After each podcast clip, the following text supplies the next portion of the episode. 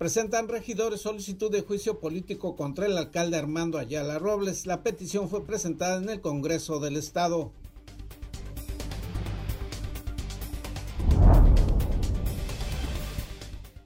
Hasta el momento, a dos semanas del inicio de clases en las escuelas particulares, no se sabe aún cuáles serían los planteles que pudieran iniciar con un modelo híbrido, es decir, en forma presencial y virtual, ni tampoco cuáles serían los criterios para autorizar que un centro educativo trabaje de esa manera.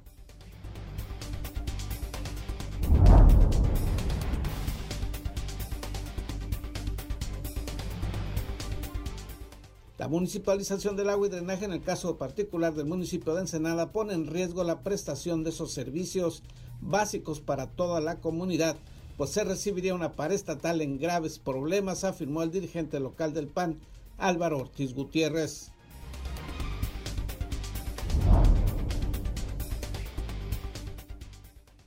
Presentan denuncia en contra de policías municipales por presunto abuso policiaco al maltratar y golpear a una mujer sin motivo alguno.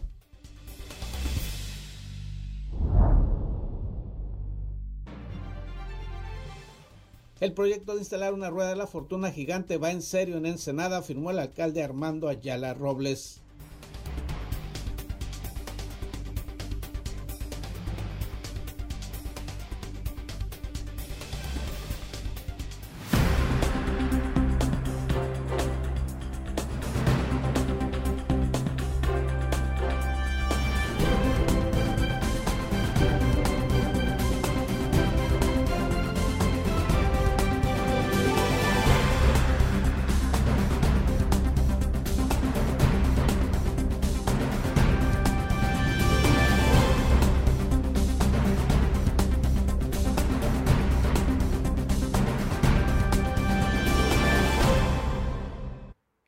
Bienvenidos a Zona Periodística de este viernes 13 de agosto de 2021. Este noticiario es una coproducción del periódico El Vigía, Canal 66 de Mexicali y en La Mira TV, la plataforma digital de Ensenada.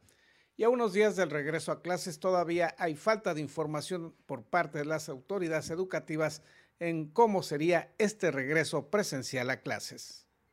Hasta el momento, a dos semanas del inicio de clases en las escuelas particulares, no se sabe aún cuáles serían los planteles que podrían iniciar con un modelo híbrido, es decir, en forma presencial y virtual, ni tampoco cuáles serían los criterios para autorizar que un centro educativo trabaje de esa manera. La información que tenemos hasta el momento como colegios particulares es de que el 30 de agosto se inicia el ciclo escolar sin embargo, la modalidad todavía está un poco incierta acerca de si será eh, híbrida, pero de sí o sí inicia el 30 de agosto y de manera virtual. Falta que las autoridades pues, nos den esa, esa, pauta o esa indicación de poder tener ya estudiantes en las instalaciones, pues, tomando clases eh, en la escuela, en el salón, y de manera híbrida para que sean unos días unos alumnos, otros días otros estudiantes y así no haya aglomeraciones dentro del aula o en, las escuelas en particular.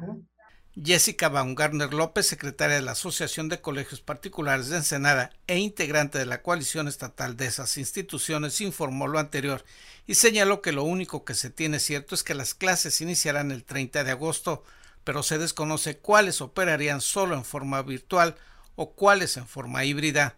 Enfatizó asimismo que otro de los puntos que está claramente definido es que será decisión de cada padre de familia el que el menor pueda acudir o no de manera presencial al plantel y que en aquellos centros donde se trabaje con alumnos establecerán protocolos sanitarios muy estrictos para la prevención de contagios. Así lo ha manejado la autoridad, que es voluntario el regreso al aula. Las clases inician el 30 de agosto. El padre de familia decide si sus hijos lo toman de manera a distancia o virtual o si decide eh, que participen en el programa híbrido. Indicó que aunque se habla de una incorporación gradual de los planteles al modelo híbrido, no existe una información detallada de cómo se seleccionarían a los centros educativos que iniciarían con esa modalidad, ni tampoco se sabe ¿Cuál sería el criterio para que las demás escuelas se incorporen a las actividades presenciales y a distancia? Se ha manejado, dijo Baumgartner López, información muy diversa e incluso circuló un listado en esta ciudad que las propias autoridades educativas desmintieron, señalando que solo se trataba de un borrador y que no existe todavía una definición al respecto. Han manejado información diversa. No conocemos cuál es eh, eh, los puntos para seleccionar, no sabemos si es por ubicación geográfica o por si es eh, la, la matrícula de la escuela, desconocemos cuáles son los criterios. Sin embargo, había circulado una lista con un calendario de apertura en donde cada lunes iban incrementando escuelas en el municipio, pero sí se nos comentó que esta lista era un borrador, era una prueba y no es oficial, por lo cual pues seguimos en espera del calendario de apertura de escuelas. Puntualizó que los integrantes de la Asociación de Colegios Particulares de Ensenada acatarán estrictamente las indicaciones y protocolos que marquen tanto autoridades sanitarias como educativas en el afán de proteger tanto al alumnado como al personal magisterial y administrativo, así como a las familias de estudiantes y trabajadores docentes. Informó para la Mira TV Gerardo Sánchez García. Sobre este mismo tema, las autoridades federales educativas han señalado que el enviar a los menores a las escuelas será una decisión y responsabilidad de los padres de familia, quienes tendrían que firmar una carta donde asuman dicha responsabilidad. El regreso a clases presenciales en Baja California previsto será gradual, escalonado, ordenado y seguro en los tres niveles educativos, superior, media superior y básica. Así lo informaron los secretarios de Salud Alonso Oscar Rico y de Educación Catalino Zavala Márquez al presentar el lineamiento general de seguridad sanitaria para el retorno a las actividades académicas. Pérez Rico destacó que no será obligatorio enviar a los niños a la escuela, pues los padres de familia deberán firmar un consentimiento y una carta responsiva en la que se comprometen a realizar un filtro sanitario a su hijo antes de salir de casa, para corroborar que no presente síntomas. El consentimiento que vayan mis hijos es responsabilizarlo a los papás, eso no es el escenario. La carta de consentimiento informado de que yo estoy permitiendo que mis hijos vayan a la escuela es un compromiso como padres de que yo voy a hacer el primer filtro.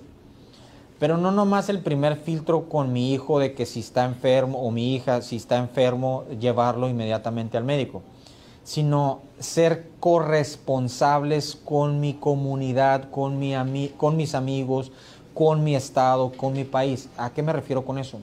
Si todos los padres que mandamos a nuestros hijos a la escuela, los revisamos, les preguntamos, hijo, es algo muy sencillo. Tienes signos y síntomas de COVID, va a venir en la carta de consentimiento informado. Tienes fiebre, te duele la cabeza, te duele la garganta, em, tienes pérdida del olfato. No, nada de esto, nada de esto. Ese es el primer filtro. Si todos hacemos eso antes de mandar a nuestros hijos, pues yo voy a tener infinita más seguridad que mi hijo salga de mi casa con el primer filtro, que es el familiar, a ir a un ámbito escolar. En el ámbito escolar van a llegar y va a haber el segundo filtro. Y el tercer filtro va a ser durante la, actividad académica. Además, el secretario señaló que eventualmente en todo el país se regresará a clases presenciales y mencionó que la población menor de 18 años de edad es una de las que menos riesgo de sufrir complicaciones por esta enfermedad tiene, así como menor mortalidad ha experimentado respecto al COVID-19. Para En la Mira TV, David Amos. Y en otros temas, en otros asuntos, siete regidores inconformes con algunas acciones del alcalde Armando Ayala Robles presentaron el día de ayer una solicitud de juicio político en contra del presidente municipal ensenadense, petición que se llevó al Congreso del Estado y que fue firmada por los siguientes ediles Adolfo Muñoz Benítez, Brenda Valenzuela Tortoledo, Carmen Elizabeth Jiménez García, Raúl Vera Rodríguez, Marisol Sánchez García, Diego Lara Regui y Carmen Salazar Guerra. Los ediles argumentaron que en la sesión de Cabildo donde se debatió el tema de la municipalización de los servicios de agua y drenaje, el alcalde actuó fuera del marco normativo y después convocó una sesión en forma dolosa para obtener la aprobación a su propuesta. en el supuesto de proceder dicha petición de juicio político, se podría dar la destitución e inhabilitación de Ayala Robles, aunque cabe puntualizar que en Baja California no hay precedentes de que un juicio político haya procedido. Y también en el Partido Acción Nacional se manifestaron en contra del actuar de Ayala Robles. Esto fue lo que dijeron. La municipalización del agua y drenaje en el caso particular del municipio de Ensenada pone en riesgo la prestación de esos dos servicios básicos para toda la comunidad, pues se recibirá una estatal en graves problemas económicos por parte de una administración municipal que se encuentra en las mismas o en peores condiciones. Primero empezar con el tema del agua que originó este desastre que se tiene en el cabildo en cuanto a las sesiones y que derivó hoy de un, de un señalamiento claro, preciso de varios regidores del cabildo, ¿no? incluyendo nuestra regidora Brenda Valenzuela.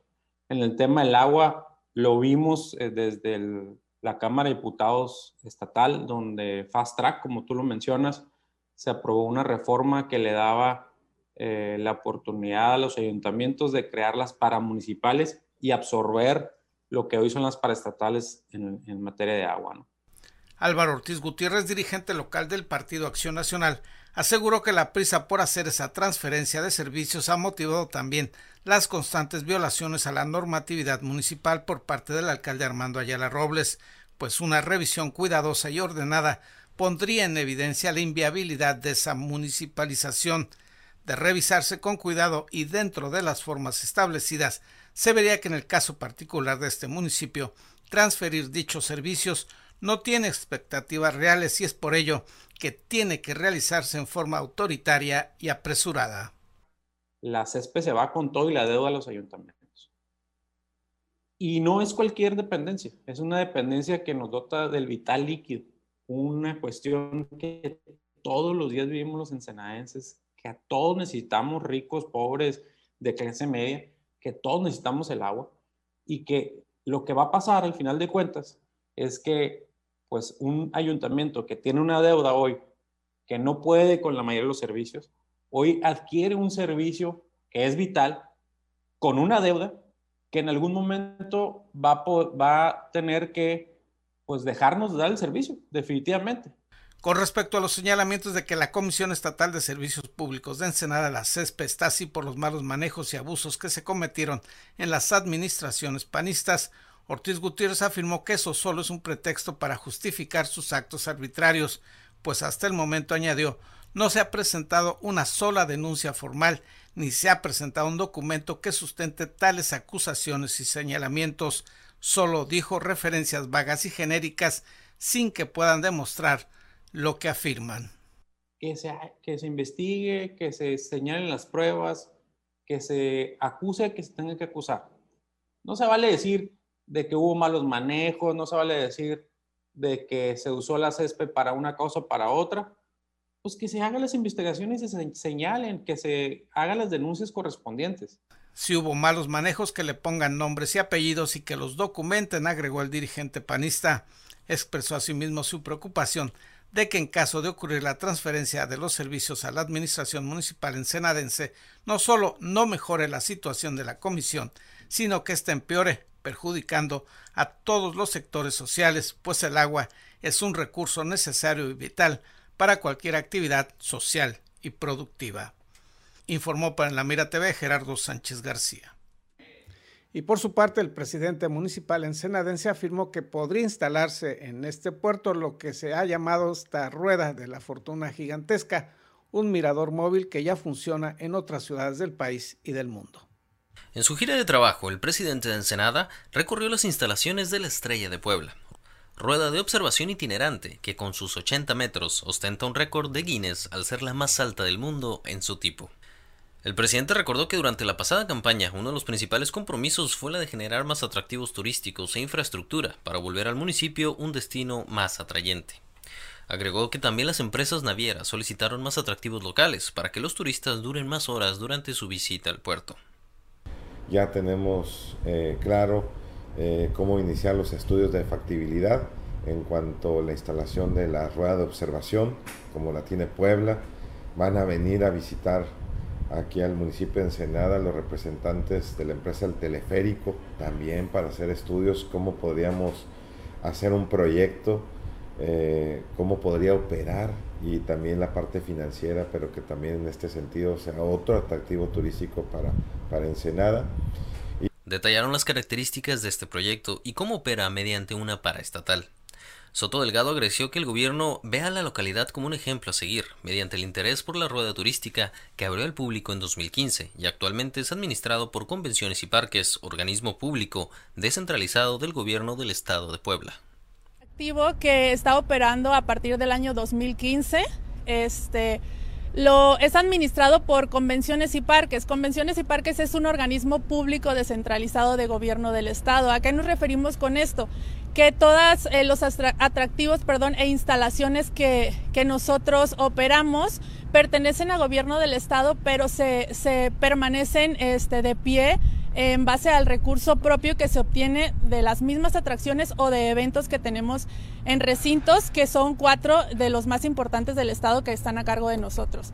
Como les mencionaba hace un momento mi compañera Fernanda Caso, la Estrella de Puebla eh, está ubicada en una de las zonas más importantes, que es la zona moderna de la ciudad de Puebla.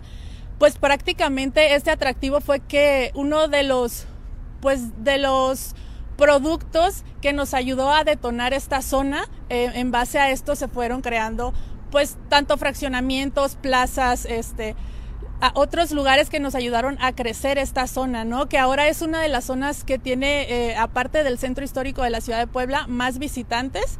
Eh, Agregó que la estrella ha ayudado a que la gente pernocte por lo menos dos o tres noches, tanto de los estados cercanos, de otras regiones del país, incluso de talla internacional.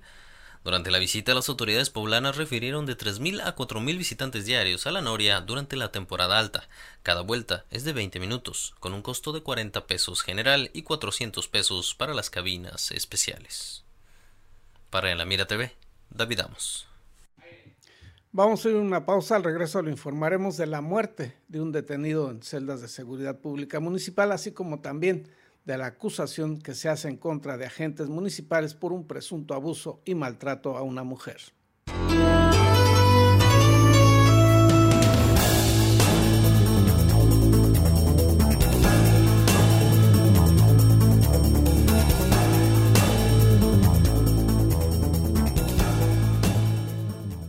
En Daymark Clínica de Ojos ofrecemos un servicio integral a cargo de profesionales expertos en la salud visual. Cuidamos la salud de tus ojos con equipo oftalmológico de última generación, cirugías, tomografías, tratamientos y servicios de óptica. Además, contamos con productos de alta calidad y como siempre, un excelente trato. Acuda a cualquiera de nuestras dos sucursales y confía en la salud de tus ojos en nuestros profesionales. Ofrecemos un amplio surtido de lentes con gran variedad de modelos y tamaños para todas las edades. Daymark, una mejor vista para una mejor vida. Conseguiste esa cita o reunión que tanto deseabas y quieres que todo salga perfecto. Sin embargo, suelen ocurrir muchas situaciones bochornosas que puedes evitar con simples soluciones. Una de las peores es ensuciar tu ropa con la comida.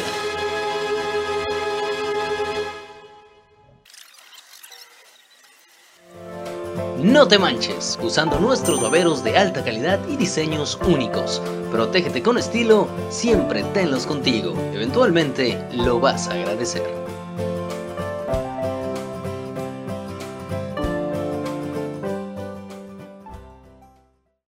Sin rodeos. El COVID existe. El COVID cuesta. El COVID duele. El COVID mata. Sin excusas, protégete del COVID. Cubre bocas, sana distancia, lávate las manos. Campaña unificada para crear conciencia. Sácale la vuelta al nodo. Por la modernización del nodo vial El Gallo, te damos a conocer las rutas alternas. Si vienes por la Avenida Reforma, incorpórate a la calle Colorín para luego tomar la Avenida Topacio. En la Esmeralda, por el nodo vial, retomarás la Reforma. Y de norte a sur, si vienes por la Avenida Reforma en el nodo vial, bajarás a la Avenida Esmeralda hasta la Pedro Loyola. En este punto, por la calle Estancia, nuevamente llegarás a la Avenida Reforma. Sal con tiempo a tu destino y toma tus precauciones. Consulta tu ruta en Google Maps y Waze.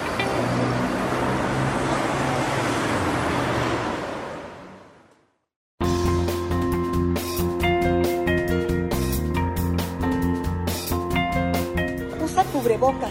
Puede salvar tu vida, la de tu familia y la de todos. Indispensable para salir y sana distancia. Por tu salud, no te lo quites. Salva vidas. Póntelo. Somos periodistas y lo traemos bien puesto. Por tu seguridad y la de todos, usa el cubrebocas siempre. Somos periodistas y lo traemos bien puesto. Que si todos usáramos cubrebocas, esto se acabaría. Así es que por responsabilidad con los demás y contigo mismo, usa tu cubrebocas. Soy periodista y lo tengo bien puesto. Cuídate y cuida a los demás. El cubrebocas puede hacer la diferencia. Por favor, utilízalo. Soy periodista y yo lo traigo bien puesto. Prevenir contagios es la meta. Hola, soy Gerardo Sánchez García y te invito a ver en La Mira TV, la plataforma digital de Ensenada. Síguenos a través de nuestras redes sociales.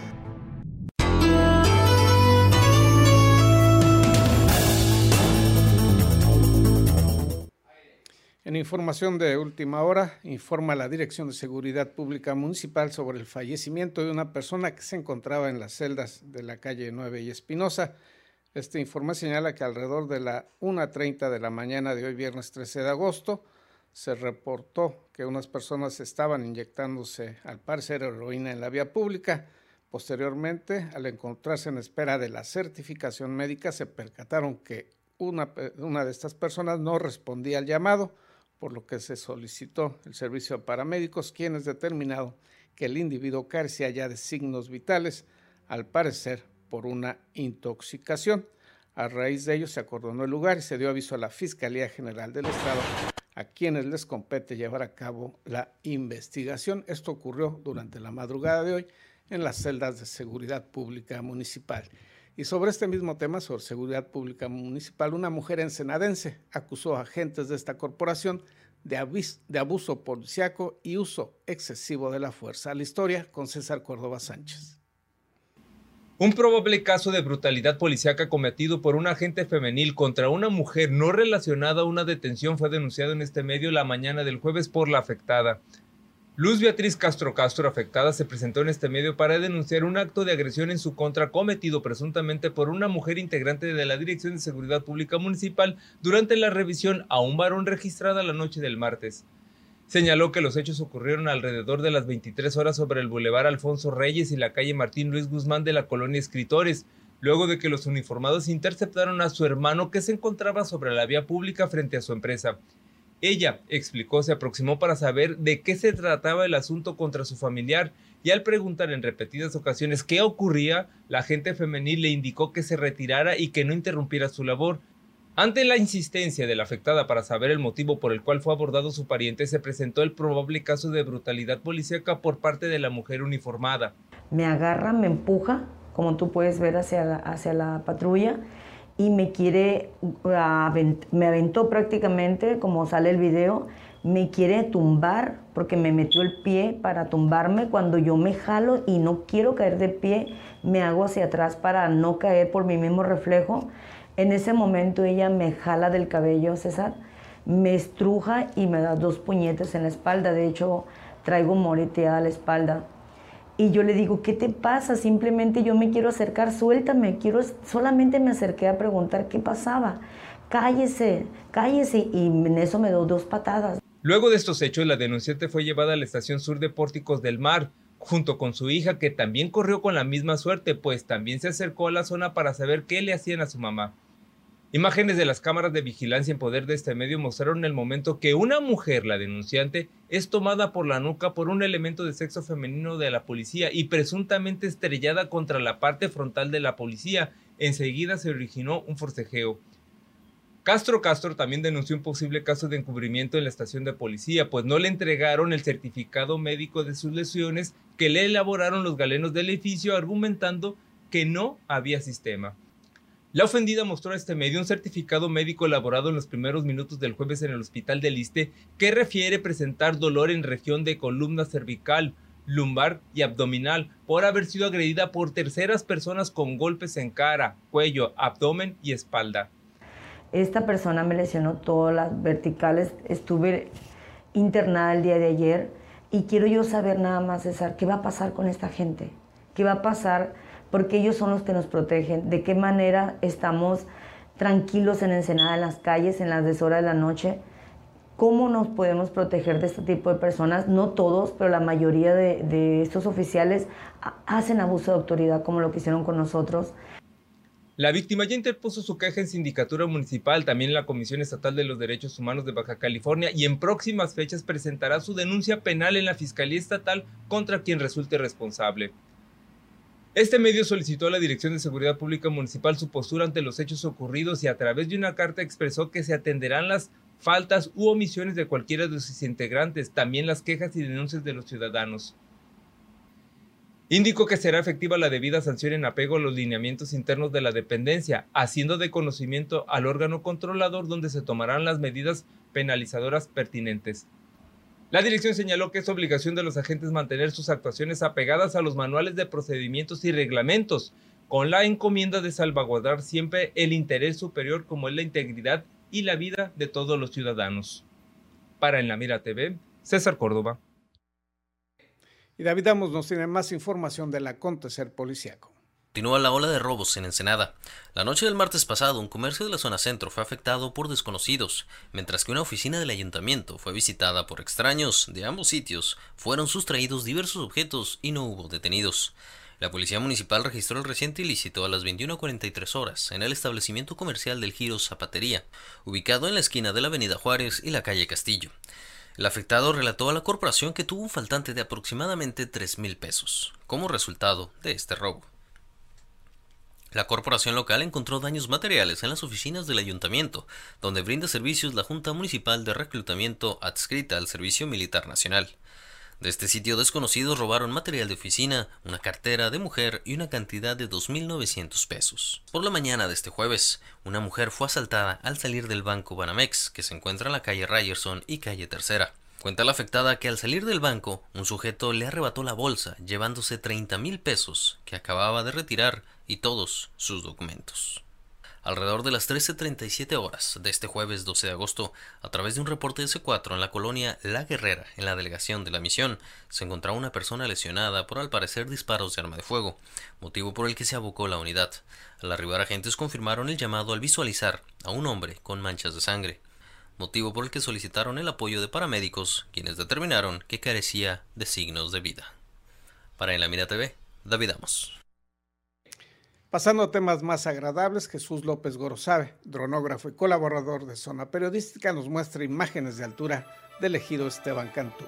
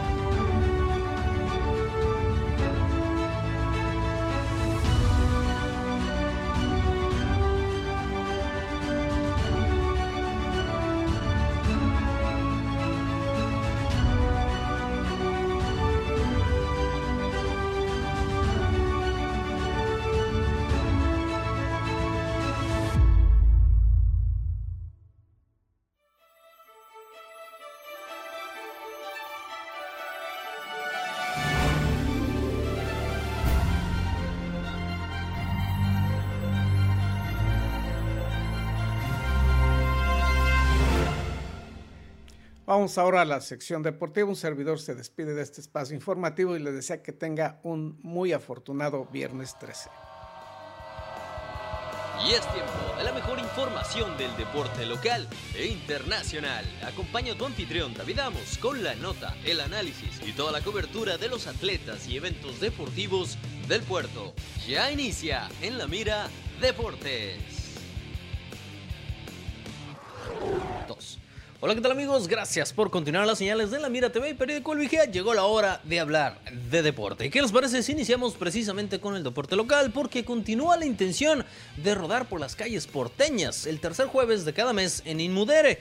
El Instituto Municipal del Deporte y Recreación de Ensenada, por medio de su titular Laura Marmolejo Toscano, realizó la invitación a la comunidad a participar en su tercer rodada nocturna, en esta ocasión apoyando a Ensenada Lacta, por lo que se está solicitando a cada participante el apoyo con uno o más frascos de vidrio con tapa de plástico. El evento está programado para el jueves 19 de agosto con salida y meta en el gimnasio de usos múltiples de la Unidad Deportiva Sullivan. La salida será en punto de las 19 horas, realizando un recorrido de 8 kilómetros por calles principales de la ciudad. Nos metemos al balompié senadense porque Bexa alzó el pasado domingo la corona del torneo de Liga 2021 de la Liga Big Master Oro dentro de la categoría 60 años al bailar por 4-0 al FC Hidalgo en el campo de fútbol de la unidad siglo XXI. Un doblete de Carlos Coyote Llama sumado a tantos de Antonio Toño Mendoza y Jorge Valdés le dieron el campeonato a los constructores, cuadro que fue el super líder en el rol regular. Y continuamos con deporte olímpico porque a su regreso a México tras participar exitosamente en Tokio 2020, la gimnasta Alexa Moreno manifestó que tiene que meditar muchas cosas en relación a un posible retiro de su disciplina. Hace unos días el presidente de la Federación Mexicana de Gimnasia, Gustavo Salazar, manifestó a medios de comunicación que Alexa Moreno tiene contemplado retirarse, por lo que espera su decisión para integrarla o no a los nuevos planes de cara a otro ciclo olímpico. Alexa Moreno no negó ni confirmó que vaya a dejar la gimnasia y prefirió desde luego hablar sobre lo bien que le fue en los Juegos Olímpicos en Japón, los segundos en su carrera deportiva.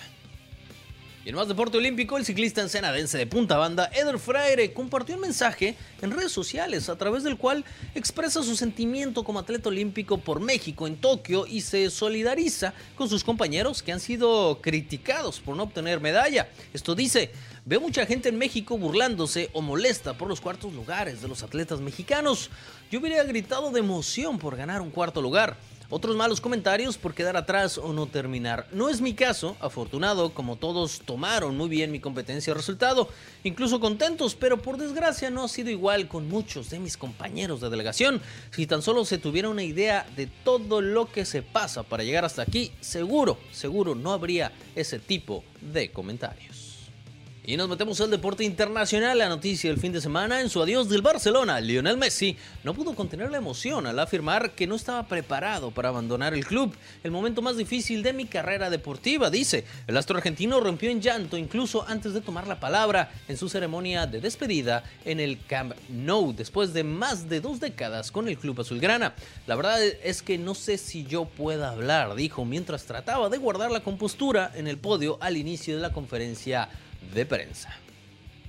Y bueno, cierran ya otro ciclo olímpico y se abre otro más. La gobernadora de Tokio, Yuriko Koike, entregó la bandera olímpica al presidente del Comité Olímpico Internacional, Tomás Bach, quien a su vez le cedió a la alcaldesa de París, Annie Hidalgo en el acto que tuvo lugar este domingo en el Estadio Olímpico de Tokio. Tras este gesto simbólico sonó la marsellesa, interpretada por la Orquesta Nacional Francesa y por distintos músicos en lugares emblemáticos de la capital francesa como el Museo del Louvre o el Estadio de Francia.